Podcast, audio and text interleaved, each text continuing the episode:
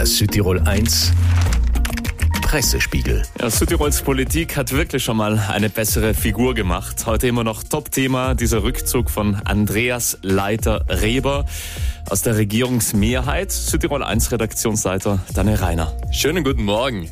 Ein richtig dramatisches Bild wird auf der neuen Südtiroler Tageszeitung gezeichnet, also schon recht ungewohnt. Groß im Hintergrund brennt die Titanic, also Feuer an Bord, darüber alles dunkle und finstere Wolken, Rauchschwaden steigen auf. Mit dem Titel auf der Titanic. Unten im Vordergrund dann die originalen Fotos der Politiker Uli Meier, Andreas Leiter-Reber, Arno Kompatsch und Karl Zeller.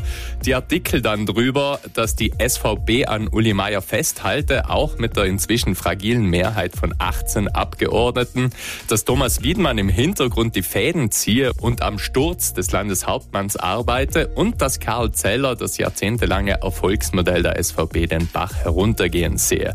Auf Südtirol News ein kurzer Artikel vom Koalitionsausschuss, der gestern noch getagt hat, eben nach dem Aus von Andreas Leiter-Reber. Alle Beteiligten seien aber zuversichtlich, dass die Arbeit fortgesetzt werden könne.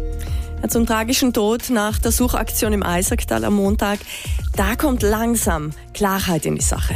Albert Stockner wurde zu Tode gebissen. Eine große Überschrift auf der Dolomiten-Titelseite. Die endgültigen Ergebnisse der DNA-Probe und Obduktion des 73-Jährigen aus Feldurns werden heute im Laufe des Tages erwartet. Inzwischen werde aber davon ausgegangen, dass die Tierbisse zum Tod geführt hätten.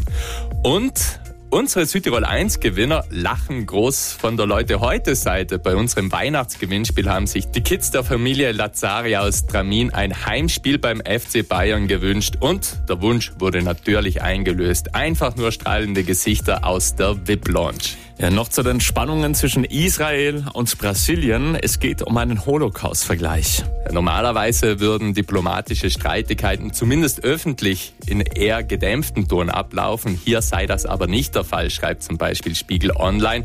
Nachdem der brasilianische Präsident Lula das Vorgehen Israels im Gazastreifen mit dem Holocaust verglichen hat, geht dieser Streit jetzt in den dritten Tag und die Außenminister mischen sich öffentlich ein. Konkret werfe der brasilianische Außenminister Außenminister seinem israelischen Kollegen Lügen vor. Was er genau meine, sei aber noch nicht klar. Auf heute.de die Frage, was der brasilianische Präsident Lula mit diesem Vergleich eigentlich bezwecken möchte. Ein Experte geht davon aus, dass diese Aussagen eine Strategie seien, die linke Basis in seiner Partei zu stärken und um seine Position in der Weltpolitik zum Ausdruck zu bringen, jetzt kurz vor dem Start des G20-Gipfels eben in Brasilien. Südtirol 1 Redaktionsleiter Daniel Reiner. Täglich gegen 10 nach 7 und ab sofort auch als Podcast zum Nachhören. Am besten natürlich im Abo. Guten Morgen Südtirol. Der Südtirol 1 Pressespiegel.